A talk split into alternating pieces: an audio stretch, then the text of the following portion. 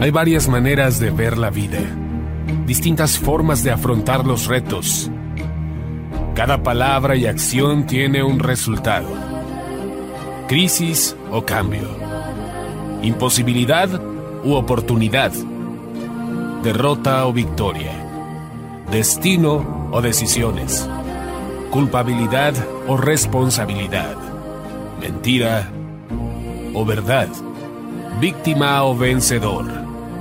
La diferencia se marca en los pensamientos, las ideas y las acciones. Esto es Mensajes de Victoria con Marco Tulio Carrascosa.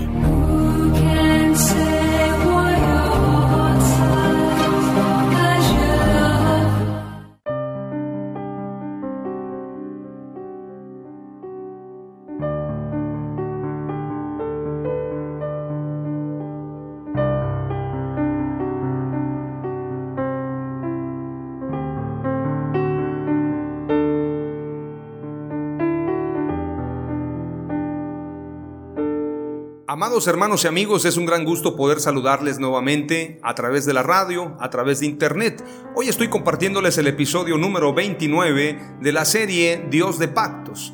A este episodio lo he titulado Moisés liberta a su pueblo Israel. Para esto vamos a ir a Éxodo capítulo 3. Recordemos que en el episodio anterior te hablé acerca del nacimiento de Moisés, cómo Dios se acuerda de su pueblo que está gimiendo, que está clamando, cómo Dios se acuerda de su pacto con Abraham, con Isaac y con Jacob. Pero sobre todo, también te hablé de la similitud entre Moisés y Jesús. Sin embargo, Jesús es superior a Moisés. Moisés, lamentablemente, a causa de su información genética, de su ADN, de provenir de la tribu de Leví, tenía un carácter muy fuerte Recordemos a Simeón y Leví que cuando vengaron a Dina fueron muy sanguinarios. Entonces, esta es la razón por la cual Moisés es un hombre de un carácter muy fuerte. Mató a un egipcio, rompió las tablas, golpeó a la roca cuando tenía que hablarle, porque él tenía un carácter muy fuerte. Sin embargo, la escritura lo llama el hombre más manso de la tierra. Si nos tocara hablar acerca de una comparación un paralelismo entre Jesús y Moisés, encontraríamos muchos. Moisés fue salvado desde niño y precisamente así como Herodes quiso matar a los niños, Faraón quería matar a los niños también. Hay una similitud muy marcada. Además de esto, Moisés es un libertador al igual que Jesús. Además de esto, Moisés era un hombre manso, era un hombre que amaba, que intercedía por el pueblo, con un corazón compasivo, con un corazón entregado a Dios. Sin embargo, si pudiéramos hablar en todas las cosas que Jesús superó a Moisés, encontraríamos muchas, pero la más marcada es el carácter. La escritura dice acerca del carácter de Jesús que Jesús no apagará el pábilo que humea, no gritará en las plazas, su carácter es muy diferente. Sin embargo, también entró al templo y volcó las mesas. Pero la escritura nos habla del carácter de un cordero que entregó su vida. Por esto Jesús es superior a Moisés y de esto hablaré el día de mañana en el próximo episodio. Hoy quiero enfocarme a lo que declara Éxodo capítulo 3. Veamos lo que dice la escritura y vamos a leer rápidamente. Leemos, declara la escritura, apacentando Moisés las ovejas de su suegro Yetro, sacerdote de Madián, guió las ovejas más allá del desierto y llegó a Oreb, el monte de Dios, que es también el monte Sinaí. Entonces se le apareció el ángel del Señor en una llama de fuego en medio de una zarza. Él observó y vio que la zarza ardía en el fuego, pero la zarza no se consumía. Entonces Moisés pensó, iré pues y contemplaré esta gran visión porque la zarza no se consume. Cuando el Señor vio que se acercaba para mirar, lo llamó desde en medio de la zarza diciéndole, Moisés, Moisés. Y él respondió, heme aquí. Dios le dijo, no te acerques aquí, quita las sandalias de tus pies, porque el lugar donde tú estás es tierra santa. yo soy el Dios de tus padres, el Dios de Abraham, el Dios de Isaac y el Dios de Jacob. Entonces Moisés cubrió su cara porque tuvo miedo de mirar a Dios y le dijo el Señor, ciertamente he visto la aflicción de mi pueblo que está en Egipto y he oído su clamor a causa de sus opresores, pues he conocido sus sufrimientos, yo he descendido para librarlos de la mano de los egipcios y para sacarlos de aquella tierra a una tierra buena y amplia, una tierra que fluye leche y miel, al lugar de los cananeos, eteos, amorreos, fereceos, heveos y jebuseos. Y ahora he aquí que el clamor de los hijos de Israel ha llegado hasta mí. También he visto la opresión con que los oprimen los egipcios. Pero ahora, ve pues, yo te envío al faraón para que saques de Egipto a mi pueblo, a los hijos de Israel. Entonces Moisés dijo a Dios, ¿quién soy yo para ir al faraón y sacar de Egipto a los hijos de Israel? Él respondió, ciertamente yo estaré contigo esto te servirá como señal de que yo te he enviado. Cuando hayas sacado de Egipto al pueblo, servirán a Dios en este monte. Verso 13. Moisés dijo a Dios, Supongamos que yo voy a los hijos de Israel y les digo, el Dios de sus padres me ha enviado a ustedes. Si ellos me preguntan, ¿cuál es su nombre? ¿Qué les responderé? Dios dijo a Moisés, yo soy el que soy. Y añadió, así dirás a los hijos de Israel, yo soy me he enviado a ustedes. Dios dijo además a Moisés, así dirás a los hijos de Israel, el Señor, el Dios de sus padres, el Dios de Abraham, el Dios de Isaac y el Dios de Jacob, me ha enviado a ustedes. Este es mi nombre para siempre. Este será el nombre con que seré recordado de generación en generación.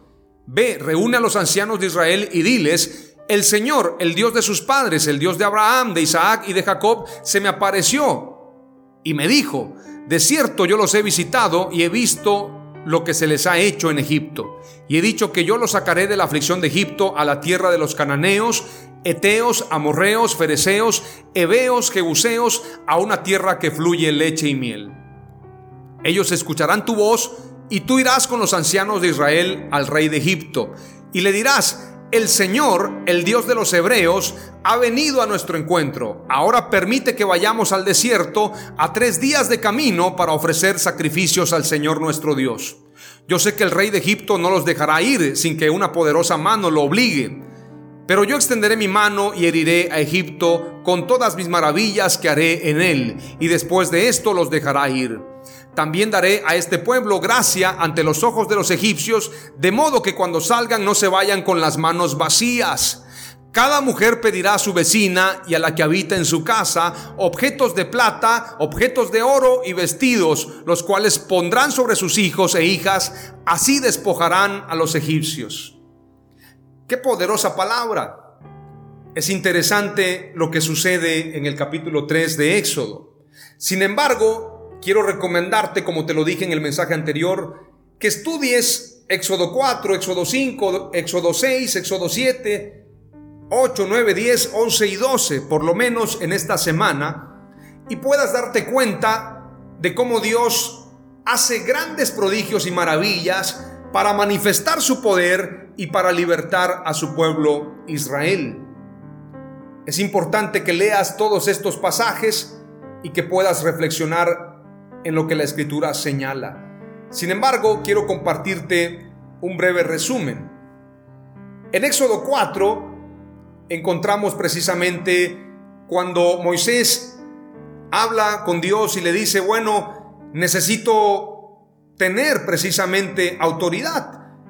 Y entonces Dios le dice, ¿qué es eso que tienes en tu mano? Él respondió una vara y él dijo, tírala al suelo. Ustedes recuerdan lo que dice el pasaje, se convierte en una serpiente, también con esta vara, al meter su mano en su seno y al sacarla, resulta que su mano estaba leprosa y blanca como la nieve. Cuando vuelve a meter su mano, entonces, al sacarla de su seno, he aquí, vuelve a estar normal su carne. Estas señales y prodigios eran necesarios para poder enfrentarse a Faraón. Faraón que se consideraba un dios, Faraón que se consideraba omnipotente, sin embargo se encuentra con el Dios de los hebreos, con el Dios de Abraham, de Isaac y de Jacob. En Éxodo 6 encontramos precisamente la autoridad de Dios. Éxodo 6.3 declara, y aparecí a Abraham, a Isaac y a Jacob como Dios omnipotente, mas en mi nombre Jehová no me di a conocer a ellos. Recordemos que la palabra Jehová no es necesariamente el nombre de Dios. Este es un nombre compuesto de las cuatro consonantes I, H, W, H. En este sentido, tenemos que saber que en la escritura aparece el nombre Jehová, pero no es el nombre Jehová. No es el punto ahora, pero quiero decirte que Dios le dice a Moisés que es un Dios omnipotente y que aunque no se manifestó con su nombre a Abraham, a Isaac y a Jacob, a Moisés le concede manifestarle su nombre. Sin embargo, si estudiamos con profundidad encontraremos que Moisés solamente vio las espaldas de Dios, porque el antiguo pacto no nos permite conocer a Dios, el nuevo pacto sí. El antiguo pacto son las espaldas de Dios, pero el nuevo pacto es la cara de Dios, es su rostro, es Jesús mismo, es el Dios hecho hombre habitando en medio de nosotros. Qué interesante hablar precisamente de lo que declara Éxodo 7. Y si encontramos en la escritura la primer plaga, la plaga de sangre, el agua se convierte en sangre. El río Nilo se convierte en sangre. Qué impresionante plaga. Pero son diez plagas en la escritura. Podemos encontrar también la plaga de langostas, la plaga de granizos, la plaga de piojos, la muerte del ganado, las úlceras en los egipcios, las ranas. Y ese pasaje cuando Dios le dice a Faraón, ¿cuándo quieres que ore por ti para que las ranas se vayan? Y Faraón declara, mañana porque era orgulloso, era obstinado. Él hubiese dicho hoy mismo, pero él dijo mañana, porque era obstinado. Prefería tener las ranas ahí, a ser humilde y decirle a Moisés, hoy mismo ora por mí para que las ranas se vayan. Hay una plaga muy fuerte, la muerte de los primogénitos. Pero hay dos plagas más, las plagas de moscas y la oscuridad. Estas señales y prodigios, estas diez plagas, fueron precisamente para manifestar el poder de Dios. Todo esto para que el corazón de Faraón, ese corazón endurecido, llegara a entender que debía soltar al pueblo de Israel. Así como Dios le prometió a Moisés en Éxodo capítulo 3, no lo van a hacer a la primera. Tendrán un corazón duro. Sin embargo, con mano poderosa soltarán a mi pueblo. Entonces, esta palabra se cumple. Y precisamente Moisés lleva todo el poder, toda la unción, lleva estas señales para poder libertar al pueblo de Israel. Como declara el verso 12 del capítulo 3, ciertamente yo estaré contigo, esto te servirá como señal de que yo te he enviado cuando haya sacado de Egipto al pueblo, servirán a Dios en este monte. Moisés dijo, a Dios, supongamos que yo voy a los hijos de Israel y les digo, el Dios de sus padres me ha enviado a ustedes. Si ellos me preguntan cuál es su nombre, ¿qué les responderé? Esta palabra, yo soy el que soy, tiene que ver precisamente con Jesús. Yo soy el que soy, tiene que ver con lo que declara Jesús. Yo soy la puerta, yo soy el buen pastor, yo soy la vid verdadera. Yo soy el pan que descendió del cielo. Por esto Jesús siempre declara, yo soy, yo soy, yo soy, porque en Él se cumple. Él es el verbo que se hizo carne y habitó en medio de nosotros. Entonces, se cumple esa palabra con la que Dios quiere darle identidad a su pueblo, para que su pueblo ponga la mirada no en Moisés, sino en el Dios de Moisés. Hay gente que pone su mirada en el hombre de Dios y no en el Dios del hombre. Verso 19 del capítulo 3 declara, yo sé que el rey de Egipto no los dejará ir sin que una poderosa mano lo obligue, pero yo extenderé mi mano y heriré a Egipto con todas mis maravillas que haré en él y después de esto los dejará ir. Y así sucedió. En Éxodo capítulo 12, y con esto terminamos, declara la escritura, los israelitas salen de Egipto verso 37 en adelante. Los israelitas salieron de Ramsés a Sucot sin contar mujeres y niños, eran como 600 mil hombres de a pie en edad militar. Con ellos se fue muchísima gente de toda clase, además de muchas ovejas y vacas. Eran más de un millón de personas, quiero decirles, porque sin contar mujeres y niños, eran 600 mil hombres de a pie en edad militar, sin contar los ancianos. Como no habían tenido tiempo de preparar comida, pues los egipcios los habían echado de su país, hicieron tortas sin levadura con la masa que habían sacado de Egipto, la cual estaba sin fermentar. Los israelitas habían vivido en Egipto 430 años, tal y como Dios se lo declaró a Abraham. Y el mismo día en que se cumplieron los 430 años, todos los ejércitos del Señor salieron de aquel país. Esa noche el Señor estuvo vigilante para sacarlos de Egipto.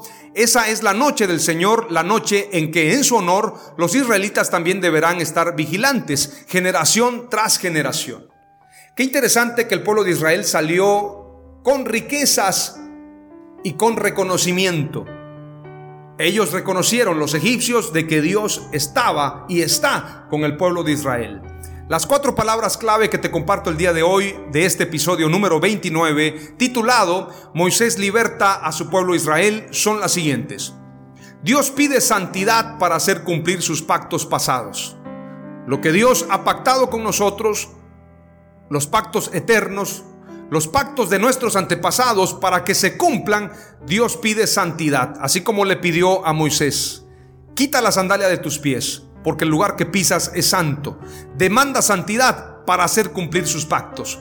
Número dos, Dios despojará a tus opresores para enriquecerte a ti. Las riquezas de Egipto ahora son del pueblo de Israel. Número tres, Dios nos da poder para libertar a los cautivos con señales. Y estas señales seguirán a los que creen. En mi nombre echarán fuera demonios, hablarán nuevas lenguas, impondrán las manos sobre los enfermos y sanarán. Hollarán serpientes y escorpiones a causa de las señales. Estas señales seguirán a los que creen. Dios nos da poder para libertar a los cautivos con señales. Y número cuatro, Dios quiere que seamos un pueblo vigilante hoy y siempre. Oramos a Dios. Padre amado, te doy gracias en el nombre de Jesús por esta palabra. Te pedimos que tus señales sean manifiestas en tu pueblo. Te pedimos, amado Dios, que nos concedas éxito a través de la santidad y la fidelidad. Que tus pactos se cumplan en nosotros. Ten misericordia de tu pueblo y levántanos para tu gloria. En el nombre de Jesús. Amén. Aleluya.